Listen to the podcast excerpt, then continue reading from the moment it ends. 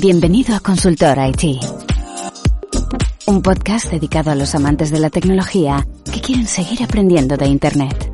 En cada episodio aprenderás un poco más de temas como la programación, la inteligencia artificial o cómo hacer comercializable tu plataforma online. Contigo, Luis Peris.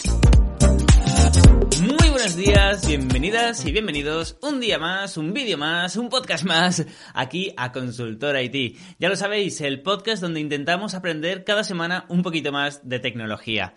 Eh, bueno, en esta ocasión vamos a hablar de un tema que, que, que, realmente, voy a ser sincero, no sabía si hacer un podcast y un vídeo sobre, sobre dicho tema, porque es bastante complejo, es bastante complejo de hablar, ¿no? Me estoy refiriendo al caché. Eh, de hecho, jamás he visto un podcast que hable de, sobre caché, ¿no? De, de ser el caché tiene pinta de ser aburrido, tiene pinta de ser difícil de expresar lo que es, y un poco difícil lo es. Pero bueno, eh, le he estado dando vueltas y como también he, he, aprovechado para escribir un artículo hablando del caché, pues digo, vale, pues vamos a hacer el podcast. Así que vamos a ello. Antes que nada, imaginaros que tenéis una página web. Una página web en WordPress, por ejemplo, que es muy utilizado. Perfecto, tenemos nuestra página web en WordPress. Va creciendo poco a poco y de repente aparecemos en las noticias, eh, se hace algo viral de un artículo que hemos escrito y de repente tenemos muchísimos seguidores, tenemos muchísimas visitas. Estoy hablando de unas 10.000 visitas eh, cada hora, ¿vale? 10.000 visitas son muchísimas visitas. Una, una, página web en WordPress o una plataforma que os haya funcionado súper bien, una red social, lo que sea, tenéis 10.000 visitas a la hora. ¿Qué hacéis? ¿Pagáis más hosting? Es una opción, ¿no? Se puede pagar más hosting, o sea, más, bueno, olvidaros del hosting, 10.000 visitas a la hora no hay ningún hosting que, que, tengáis, ¿no? Entonces podéis pagar más servidores, podéis hacer balanceo de cargas eh, en el, con una IP failover, que haré un podcast sobre esto, que es muy interesante, y es que cuando llega a la, a la, a la IP, al data center, dices, vale, pues quiero que me vaya a este servidor las visitas pares y a este las impares, ¿no? Un balanceo de carga basado en IP, que por ejemplo VH lo permite hacer y, y sin más. Bueno, hay, hay, diferentes soluciones, ¿no? Pero antes que nada, hay que cachear los resultados de la página web y meterle muchísimo caché. Porque el caché es lo que va a hacer. O sea, el caché no hace magia. El caché lo que hace es velocidad y lo más importante para nosotros, dinero. Nos puede ahorrar vamos, si Facebook no tuviera caché, seguramente eh, que habría quebrado. O sea, estamos hablando de, de, que Facebook se ahorrará miles de millones gracias al caché. Pero, pero, es, pero es tal cual, miles de millones. Es lo más importante que existe. Hay dos tipos eh, de, eh, hay dos tipos de razones por las cuales podemos usar caché. Pero antes de llegar a esto, ¿cuál es la definición oficial del caché, ¿no? Porque estoy hablando de, caché, ya muchos os sonará, ¿no? De borrar caché del navegador. O os sonará de algo, pero ¿cuál es la definición del libro universitario de la, o de la RAE, que suelo decir yo, aunque no existe como tal? Eh, ¿Cuál es la definición que, eh, más universitaria que podemos encontrar sobre el caché? Pues bueno, el caché es un sistema, ya sea software, eh, basado en software o hardware, que nos permite eh, acceder a una información de una manera más rápida de lo habitual, ¿vale? Es decir, sistema, ya sea basado en software o hardware, que nos permite acceder eh, a la información de, de, una manera más rápida de lo habitual, ¿vale? El, el, el 99% de las veces está basado en software y eh, quizá el 1% de las veces está basado en hardware, que metes eh, un, cacheador eh, intermediario entre tu ordenador o tu servidor e Internet. Pero olvidémonos, normalmente va a estar basado en software y nos permite de nuevo acceder a la información más rápido de lo habitual. Antes estaba hablando de dos motivos, ¿vale? Luego, por cierto, luego volveremos al tema de WordPress con las 10.000 visitas al día. Eh, Estoy, antes estaba hablando de, dos motivos, ¿vale? Dos motivos por los cuales debemos usar el caché o por, el cual se usa el caché.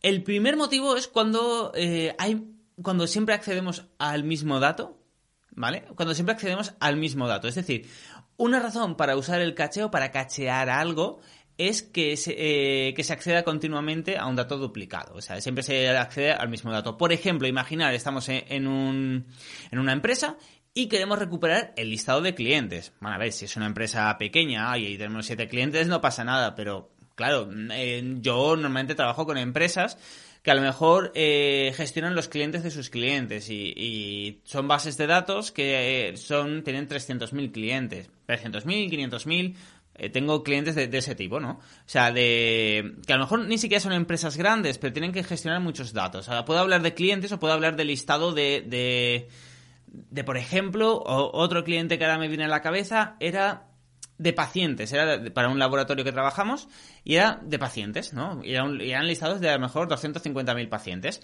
Vale, ¿qué pasa si tenemos que trabajar constantemente con, con estos datos? Siempre son los mismos pacientes, es raro que cambie. Eh, y, si sabemos que no suele cambiar mucho y que cambia una vez, eh, yo que sé, a la semana, por ejemplo, aquí sería muy interesante cachar ese dato. Es decir, no pedirle constantemente a la base de datos que nos devuelva los 300.000 datos, sino quizá tenerlo cacheado en la parte del navegador, si hablamos de una plataforma web, por ejemplo, o si es de, una aplicación móvil, cachearlo y, guardarlo en, el, en la parte del móvil. Y únicamente cuando detectemos que haya un cambio, recuperamos los datos. Esta sería la primera, la primera, bueno, el primer uso que se le da al caché, ¿no? Que es para duplicar eh, un dato cuando accedemos constantemente a un dato. Eh, ¿Qué es más rápido? Pedirle a un motor de bases de datos que, eh, que nos recorra todos los datos que están seguramente en el disco duro y que nos los devuelva, o por el contrario, ya tenerlo cachado en nuestro ordenador, en nuestra parte, en la memoria RAM incluso, si, si vamos a trabajar constantemente con él, lo podemos tener ahí y entonces súper rápido. ¿Vale? Esto es, esto es, fijaros que aquí no ha habido ni operaciones matemáticas ni nada, simplemente es, tenemos los datos, pero vamos a acceder más rápido a los datos, ¿vale? Lo vamos a cachear. Esto es por una parte. Luego, por otra parte, eh, tengo que hacer un inciso, eh, porque sé que me veis muchísimos, o me escucháis sobre todo por, podcast, muchísimos puristas. Eh, es posible que diga algo que no es lo más preciso del mundo, pero claro, estamos intentando bajar, a tierra un concepto que es muy complicado como el caché. ¿no? Lo digo más que nada para los puristas que a veces me ponen en los comentarios alguna puya, simplemente por ello, de que bueno, que si creen que lo pueden definir mejor, yo estaré encantado de invitarles al podcast y oye, y sin ningún problema que nos definan ellos, eh, bueno, lo, que crean que, he dicho incorrectamente. Dicho esto, eh, eh, bueno, dicho esto, tenemos por una parte, como estaba comentando, que es para duplicar datos. Van a ser los mismos datos, no hacemos magia, son los mismos datos. Simplemente que se accede de una forma más rápida. Pero luego, y eso es muy importante, tenemos otro uso, otro motivo por el cual podemos cachear algo. Y es cuando eh, hay que hacer muchas operaciones aritméticas, matemáticas, de, unión de datos, de concatenar datos. Cuando tenemos que hacer una serie de operaciones que se repiten, imaginar, por ejemplo, tenemos una plataforma donde acceden, eh, una plataforma, una intranet eh, en una empresa donde acceden todos los días 30 trabajadores para trabajar 8 horas diarias en esa plataforma. En esa plataforma, a lo mejor, en vez de sacar el listado de clientes, utilizan informes. Los informes tienen que hacer operaciones matemáticas basado en cada uno de los 300.000 clientes. ¿Vale? Claro, eso puede tardar 30 segundos cada vez que se hace un clic. Lo peor de todo es que se sacan informes, no se modifican datos. Estoy hablando de un caso muy concreto. ¿eh? Eh, entonces dices, claro, si no se modifican los datos, eh, ¿por qué no? Y siempre me pide el mismo informe.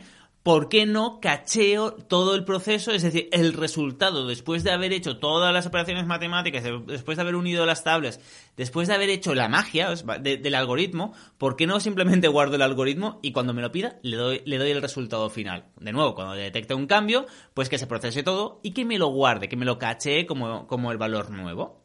Esto, esto, la diferencia de esto es que, y, esto es real, eh, un, cliente, eh, y esto pasa muchísimo, un cliente que, que, vino a nosotros, cada vez que intentaban sacar un informe, y claro, el problema es que tenían que sacar decenas de informes cada, eh, cada día los trabajadores, pues cada vez que sacaban un informe tardaba 5 minutos, en salir de 5 a 7, 8 minutos. Claro, una vez cacheado, fueron 3 segundos, que no, llegó ni a 3 segundos. O sea, claro, de 5 de cinco segundos a menos de 3 segundos, y si tardaba 3 segundos, sea porque había que sacar la parte en PDF, en generarlo.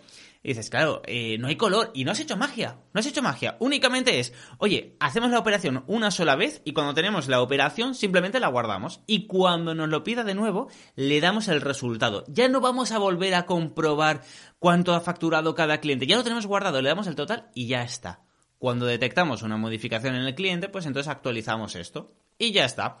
Así que bueno, estos son los dos eh, principales usos o los dos motivos por los cuales se suele cachear algo. Uno es acceder eh, más rápido a la información cuando son datos duplicados, es decir, cuando siempre estamos accediendo a la misma información, por ejemplo, a los mismos 300.000 clientes, al listado de los clientes o al listado de productos Hablamos de clientes, pero puede ser un listado de productos de WooCommerce, de que a lo mejor tienes 25.000 productos. Bueno, pues cuando se accede, pues se puede cachear esa parte.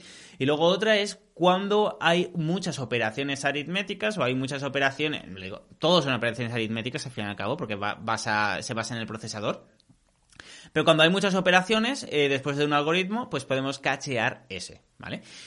¿Dónde se almacena el caché? Bueno, esto es muy curioso. Eh, antes, aquí sí que me voy a poner un poquito más purista. Eh, voy a decir eh, que por una parte está en la CPU, la CPU tiene un caché, ¿vale? La CPU es el microprocesador, que es el sistema operativo y la CPU quien se encarga de gestionarlo. Nosotros no podemos guardar ya absolutamente nada, solo el más bajo nivel que hay.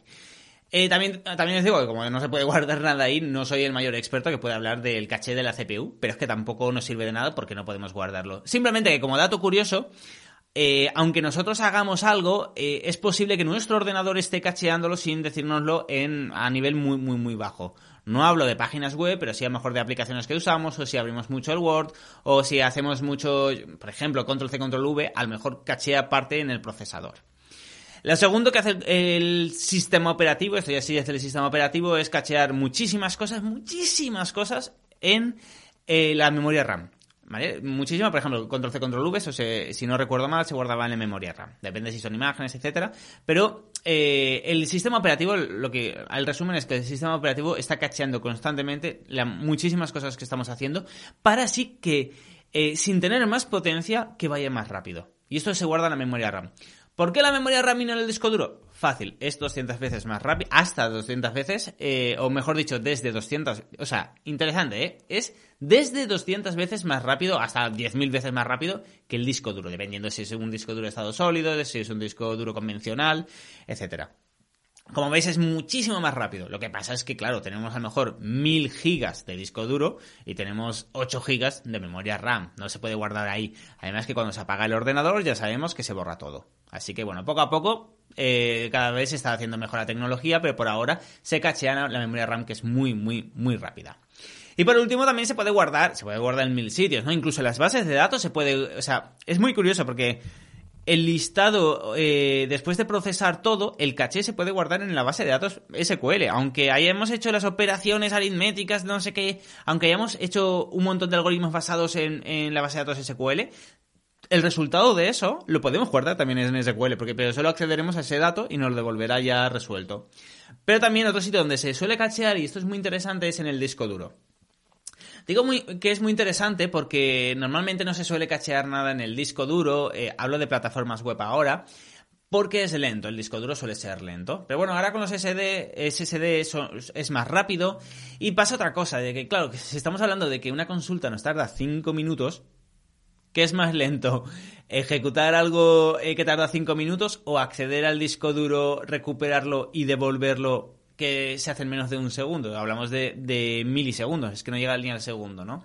Entonces, se, aparte, eh, bueno, aparte de donde ya hemos hablado, se suele guardar muchísimo también en el disco duro. En el disco duro muchas veces se guarda eh, cuando incluye HTML, cuando son respuestas, a lo mejor JSON, HTML, que es lo cojo, te lo devuelvo y me olvido, me limpio las manos, ya está. Pues también se puede guardar ahí, como cosa, como dato curioso. Dicho esto, volvamos un, claro ejemplo de, de, lo que nos puede ayudar el caché y por qué he dicho que Facebook se puede ahorrar, o sea, ahorra miles de millones de, de euros si no usara tanto caché. Volvamos a nuestra página web, ¿vale? Tenemos una página web, yo por ejemplo luisperis.com, imaginaros que me hago súper famoso, pero vamos, vamos, más que, más que nadie. Y tengo picos de 10.000 visitas a la hora, ¿vale? Tengo picos de 10.000 visitas a la hora. A lo mejor no son eh, todo el día 10.000, pero sí que hay horas que tengo 10.000 visitas. Claro, eso no, un hosting no lo aguanta, olvidémonos. Una instancia seguramente tampoco lo aguante, eh, es, muy, es muy complicado, ¿no? Entonces, ¿Qué podemos hacer sin llegar al balanceo de carga? Porque esto es importante. El balanceo de carga, o sea, un balanceo de carga es que si tenemos una instancia o, un servidor, pues compramos 10 servidores y simplemente cada visita, primero la primera visita va al servidor 1, luego al 2, al 3, así hasta el 10 que vuelve a empezar por el 1, el 2, el 3. Vale, ¿de qué nos sirve un balance? O sea, eh, balanceo de carga, lógicamente nos resuelve la papeleta, nos iría genial, pero sin ningún problema, iría genial. Pero nos va a costar 10 veces más. O 20 o 50 veces más. Entonces no tiene sentido. Dice, bueno, tiene sentido, pero primero vamos a cachear, ¿no? ¿Cuál es el problema? Vale, analicémoslo. ¿Cuál es el problema de que no pueda a lo mejor nuestro servidor de 3 euros al mes, eh, que las instancias empiezan a costar desde 3 euros al mes, eh, que así funcionan algunas, eh, ¿cuál es el problema de que no pueda soportar 10.000 visitas a la hora?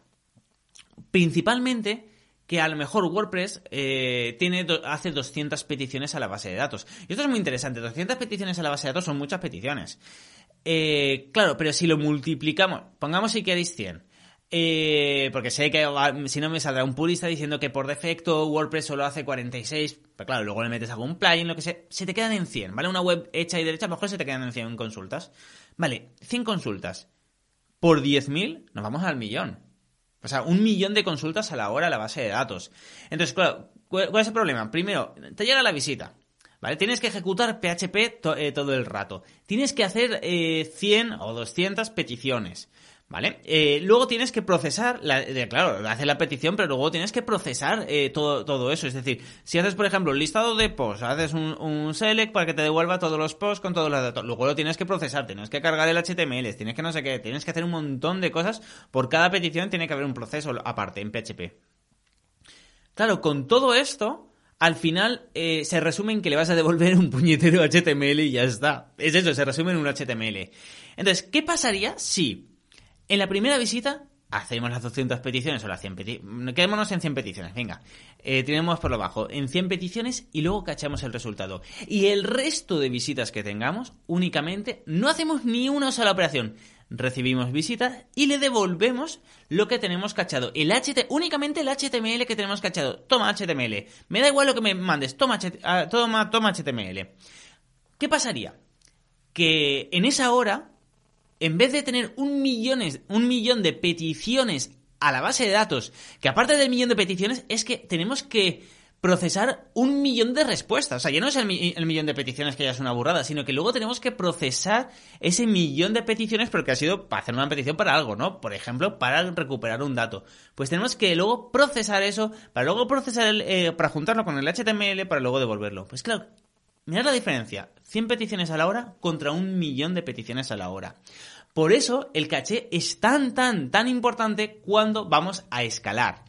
Es importantísimo, porque eh, si no, claro, ¿cómo escalamos? Pues a, base, a base de millones de euros, poniendo, poniendo cientos de miles de euros, o eh, primero decenas, luego centenares de, eh, o sea, cientos de, cientos de, euros, luego miles de euros al mes, luego decenas de miles de euros al mes, y luego cientos de, de miles de euros al mes. En cambio, con el caché, todo el mundo que se gasta mucho dinero acaba cacheando, empieza cacheando. Esto no, aquí la gente no es tonta. Cuando, cuando afecta al bolsillo ya saben de qué va la cosa. Entonces, bueno, antes de gastarnos eso, se puede ir reduciendo eh, los costes económicos de mantener el servidor y además aumentar la velocidad cacheando, ¿vale? Esto es, así que sería, bueno, algo muy, muy, muy, muy curioso. Eh, ¿Qué más podemos comentar? Por ejemplo, esto es muy, un dato muy interesante. El navegador cachea también. O sea, sin que nosotros le digamos nada, cachea. Por ejemplo, cuando accedemos a luisperis.com, lo siento que haga publicidad, pero ya que es mi podcast, aprovecho y hago publicidad. Cuando accedemos a mi web o cualquier página web del mundo, no pasa nada. El navegador, no mi web, ¿eh? yo no le digo nada. El navegador automáticamente eh, coge los CSS, los JavaScript y las imágenes, principalmente son lo que se conoce como ficheros estáticos, y los guarda en el disco duro de tu ordenador. Solo guarda en el disco duro, no en la memoria RAM. Y cuando vuelve a acceder o le das a una página, haces un clic, claro, eh, como está preparado el HTTP, el protocolo HTTP y el HTML es que tendrías que devolverlo. O sea, tendrías que volver a descargar todos los CSS y JavaScript. Lo que hace de forma totalmente automática el navegador es decir, ¿los tengo descargados? Sí, pues no lo pienso volver a descargar. Y esto lo hace el navegador de forma automática. ¿Vale? Eso es muy, muy, muy interesante. Entonces, fijaros que el navegador, gracias a eso, está consiguiendo que navegues muchísimo más rápido y que si usas el móvil, pues que, o sea, si usas el móvil, pues que te ahorres muchísimos datos. Pero sobre todo, lo importante aquí ya no son tanto los datos, sino que no saturas el servidor descargando cosas que ya tienes y además te va muchísimo más rápido. ¿Vale? Eh, así que nada, ¿cuándo debemos de cachear? Eh, pues, o sea, si os preguntáis cuándo debemos de cachear, el purista diría siempre, yo diría, bueno, siempre que os cueste dinero. Realmente, siempre que os cueste dinero o siempre que la web os vaya lenta, eh, cuando tengáis un problema de velocidad o, económica porque tenéis muchísimas visitas, es el momento de cachear. Si no, pues tampoco pierdas el tiempo cacheando si no te visita nadie. Esto es de sentido común al fin y al cabo. Eh, igualmente, ya lo sabéis, si tenéis cualquier pregunta, cualquier duda, me podéis eh, contactar en luisferis.com y estaré encantado de ayudaros. Así que nada, no quiero, no quiero robaros más tiempo y nada, nos escuchamos y nos vemos la semana que viene con otro podcast. Hasta entonces.